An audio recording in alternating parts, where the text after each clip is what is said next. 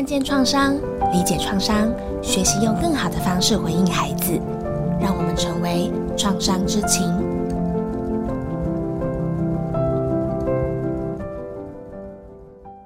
各位听众朋友，大家好，我是儿福联盟儿童创伤疗愈中心的高小凡，在我旁边的是大家好，我是刘佩轩。我们在经历了两次的讨论，呃，对于创伤这个主题啊，那我觉得得到很多的力量啊，因为呃，创伤听起来是一个每个人都可能会经历的经验，对啊，孩子也有可能会经经历。但是作为父母的我们，或者是作为主要照顾者，呃，可能会想孩子在过程当中会不会受到很大的影响，嗯那以至于他的一生都变得不一样了。对，哦，那我很想听听，呃，佩轩怎么样的来看待遭受过创伤经历的人，啊、嗯啊那他不同的人生，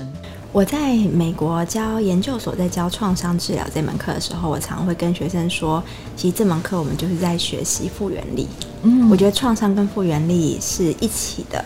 那我们当然都会经历这些痛苦或者是受创的事件，但是人都拥有复原力，我们能够学习怎么样从这样的事件当中弹回，并且从中学习。很多人想要创伤，可能就只想到说，哦，会有很负面的影呃的影响啊，或甚至我的个案会觉得说，那我是不是从此之后就人生就毁了，或者是我就已经破碎了等等。其实有研究也显示了创伤后成长。就是指说，蛮多人在经历过这样重大事件之后，会有很多面向的改变，比如说他们对于人生观啊，他们对人跟人之间的关系啊等等，他们更能够充满感激之类的。所以创伤啊、呃事件是人生可能会发生的事情，因为我们没办法掌控人生，但是我们可以去练习跟学习怎么样从这些事件当中学习复原力。那复原力其实就是一个我们从逆境当中弹回的能力，然后并且从这些逆境当中学习的能力。复原力并不是一个天生俱来就固定的能力，它是可以借由后天培养的。所以，我们是可以帮助自己以及帮助孩子一起建立跟培养复原力。嗯，那就像我刚刚讲的，其实我们人生有很多事情没有办法控制，是所以父母没有办法保护孩子一辈子都不要碰到挫折。是那其实像去年爆发的疫情，它就是一个我们没有办法掌控的一件很大的事情。是很多人的身体健康，然后生命安危，或甚至工作，或是本来规划的路都被受影响。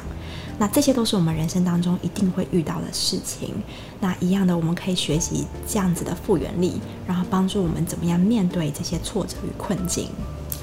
嗯，很多人哦，在经历这些很重大的事件，就像佩轩刚刚提到的这个，呃，我们的疫情哦，嗯那常常也会觉得，就是在呃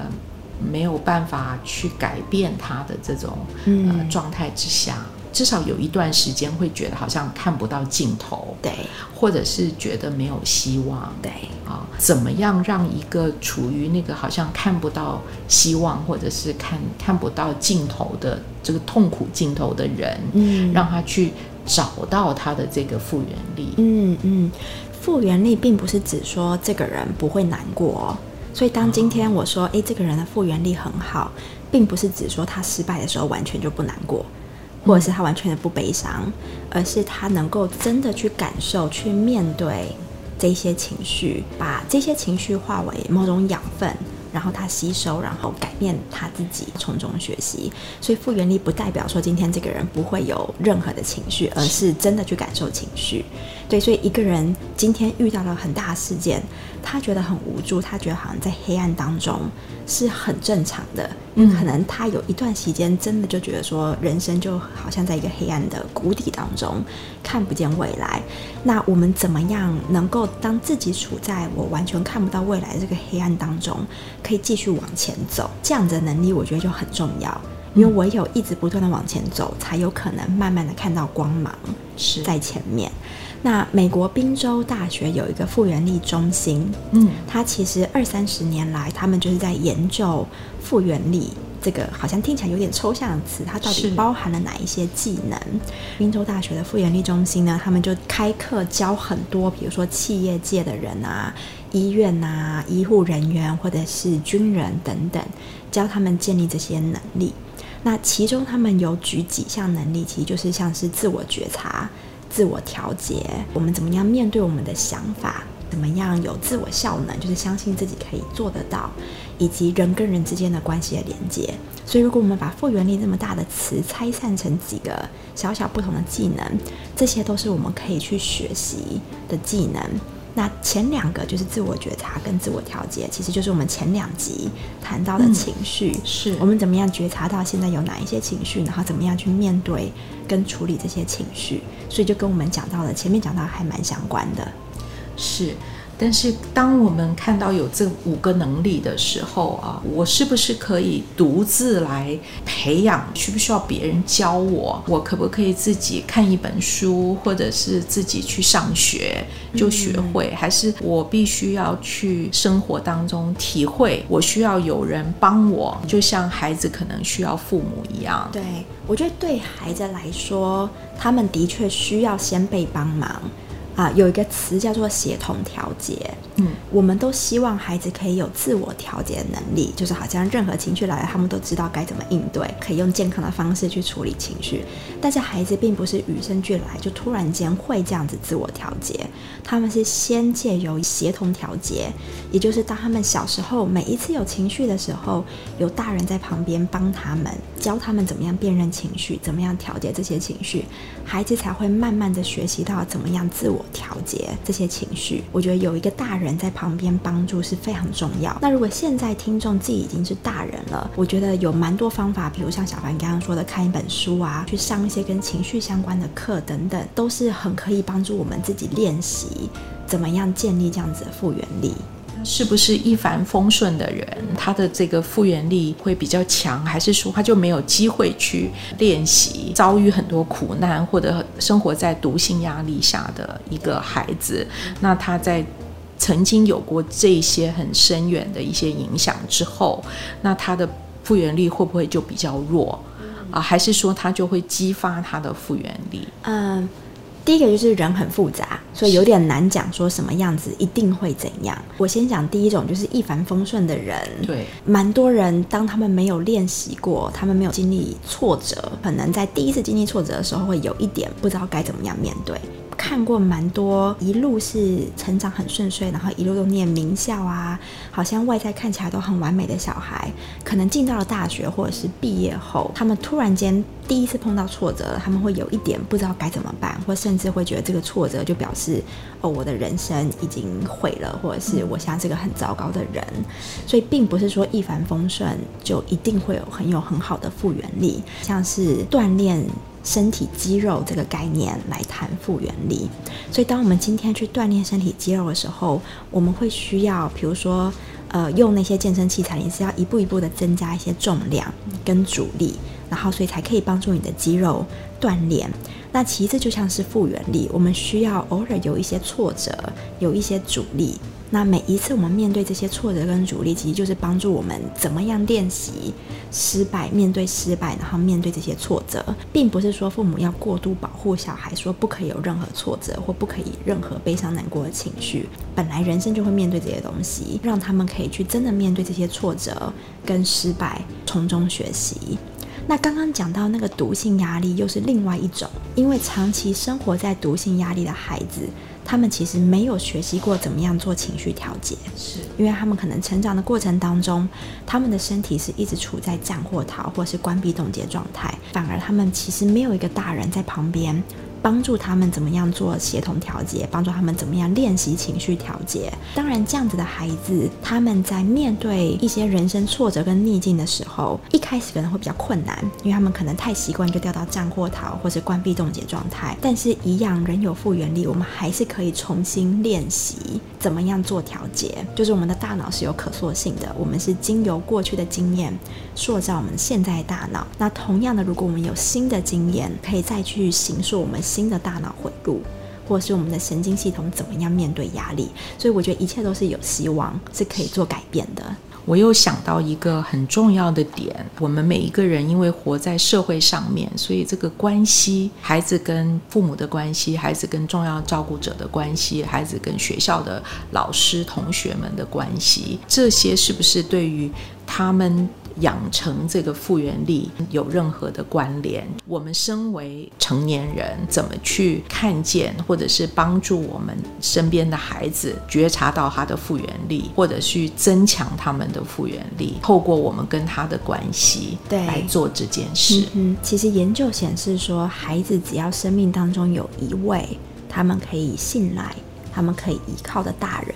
就可以帮这个孩子建立非常非常高的复原力。所以，第一个是我们每一个人都可以当身边某一位孩子。这样子的大人，这样子的大人不一定要是父母亲，可以是亲戚，可以是暑假营队的老师，或是学校老师等等。所以这是有希望，就是我们每一个人都可以当这样子孩子生命当中的大人。人是群居动物，就是人需要人，我们每一个人都需要别人，是非常非常正常。复原力不同的因子当中，其实有一个就是人际关系的连接，也就有点像是我前面提到的协同调节。当今天我觉得很悲伤、很难过的时候，如果我旁旁边有一个人，他可以提供接纳，他可以倾听我，然后我可以去表达我的情绪，我可以让我的痛苦、我的失落、哀伤都有个空间可以展现出来。这样子处理完我的情绪之后，我就更有能力可以再继续往前走一步，我就更有能力可能像你刚刚说的，在一片黑暗看不到灯在哪里的时候，继续往前走。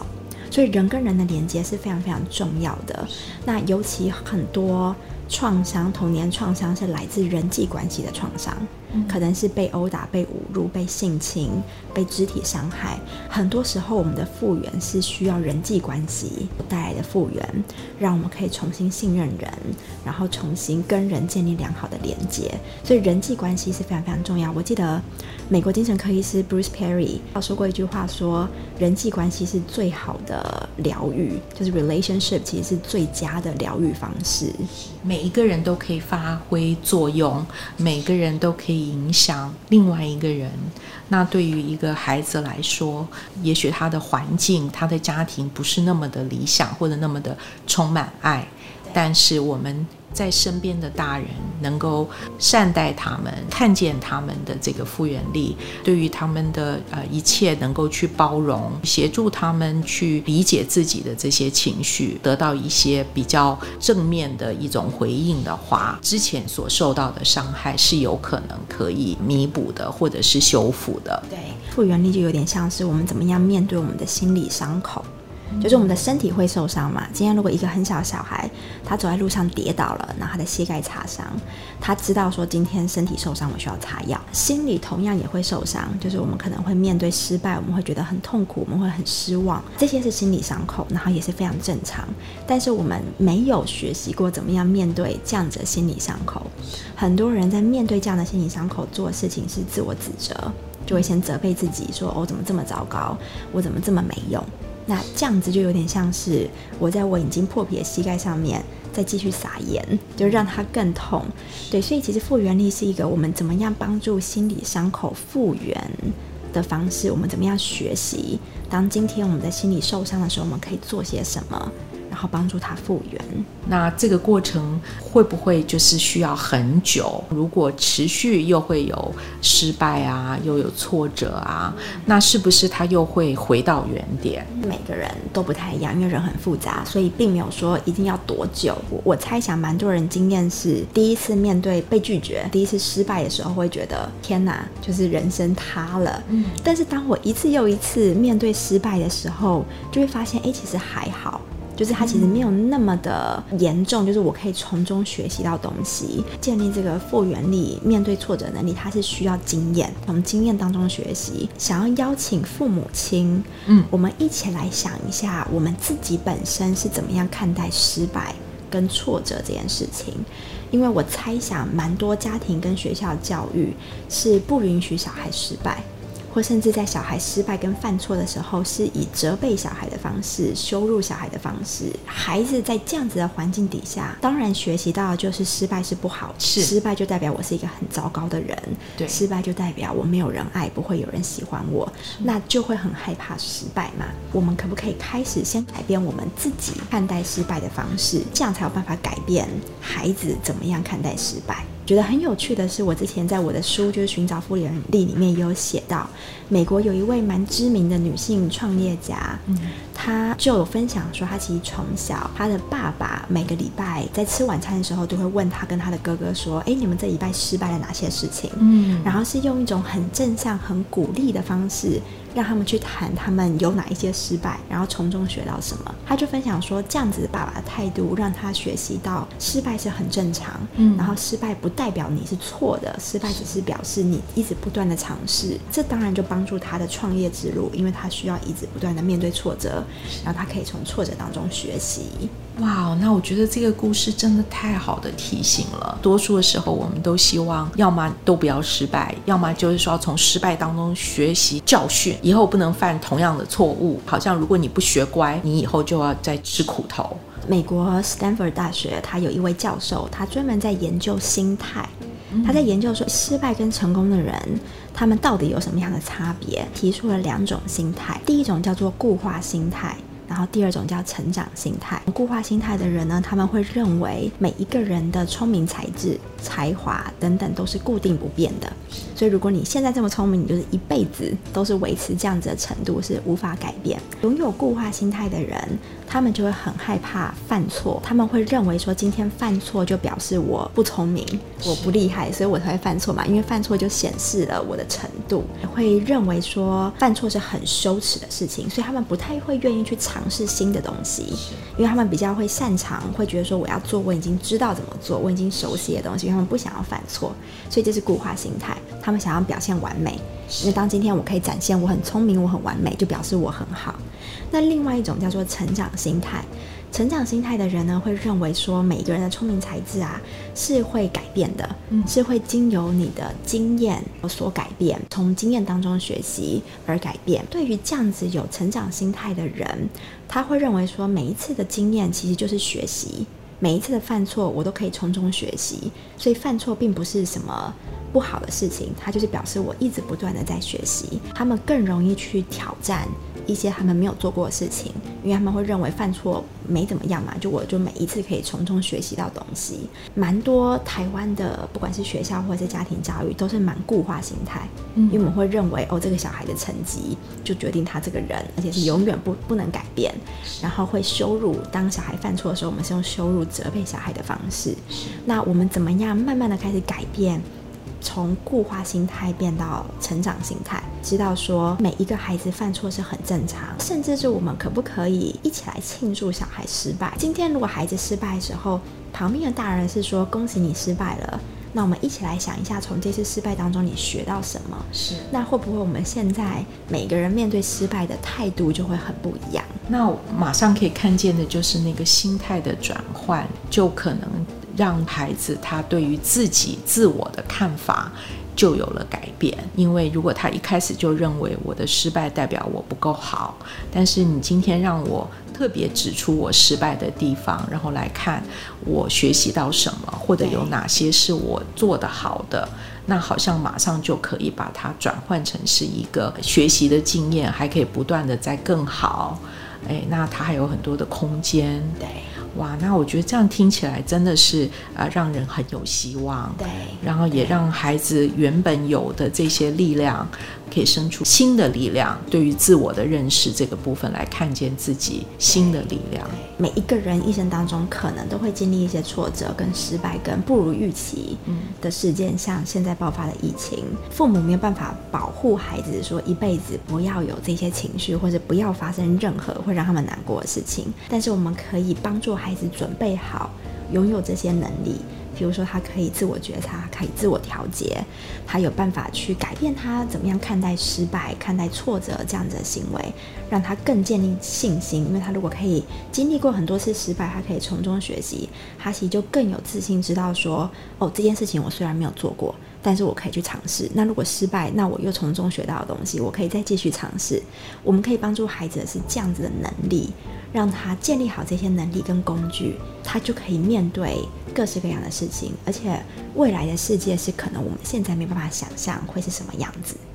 很多父母会认为说，我知道怎么样的路会比较平稳，会比较好。可是父母很多根据的是他们自己成长的世界。可是现在世界一直在改变，科技一直不断的在发展。那未来的事件跟未来会有哪一些工作，可能很多是现在还没有出现。嗯，父母亲也可以想一下，就是我们怎么样帮助孩子建立这些能力，然后让孩子真的去走他们自己的人生这一条路。而不是过度干预或者是过度控制，说你一定要照我觉得我是好的路，因为我觉得是好的路，可能就是过去的经验，未来可能这条路已经不存在了啊。我们任何一个父母，可能就可以不要对自己有很高的期待，认为自己知道所有的答案，最好要指出那个明灯哈，或者是那一条康庄大道，也可以允许孩子在生命的历程当中偶尔摔倒，或者偶尔接受失败。哎，但他却愿意去尝试。啊，那可能他就可以走出新的这个道路，可以增加对自己的了解跟认识。哦，那我觉得复原力听起来它是好像是可以长大的，对，它是可以不断被建立、不断累积。对于这个呃复原力这一块啊，那如果我们的家长或者是啊父母亲或者是主要照顾者、学校老师，他们想要在他们的平时能够去。激发或者是做一些什么事情。让孩子有机会展现他们的这个复原力，他们可以呃做些什么？就是呃就日常，我知道我们谈了很多有关于辨识啊，再来就是学习调节，接受一些新的经验，包括失败跟挫折啊。那还有没有一些佩轩可以想到的？在复原力这一块，父母可以跟孩子怎么样来可能共同的看见，共同的来发展的？那当然，如果大家对于复原力这个主题有兴趣的话，会建议大家可以去看，就是我去年出的书叫《寻找复原力》，里面就是还蛮详细的写出了复原力有哪些因子跟怎么样培养。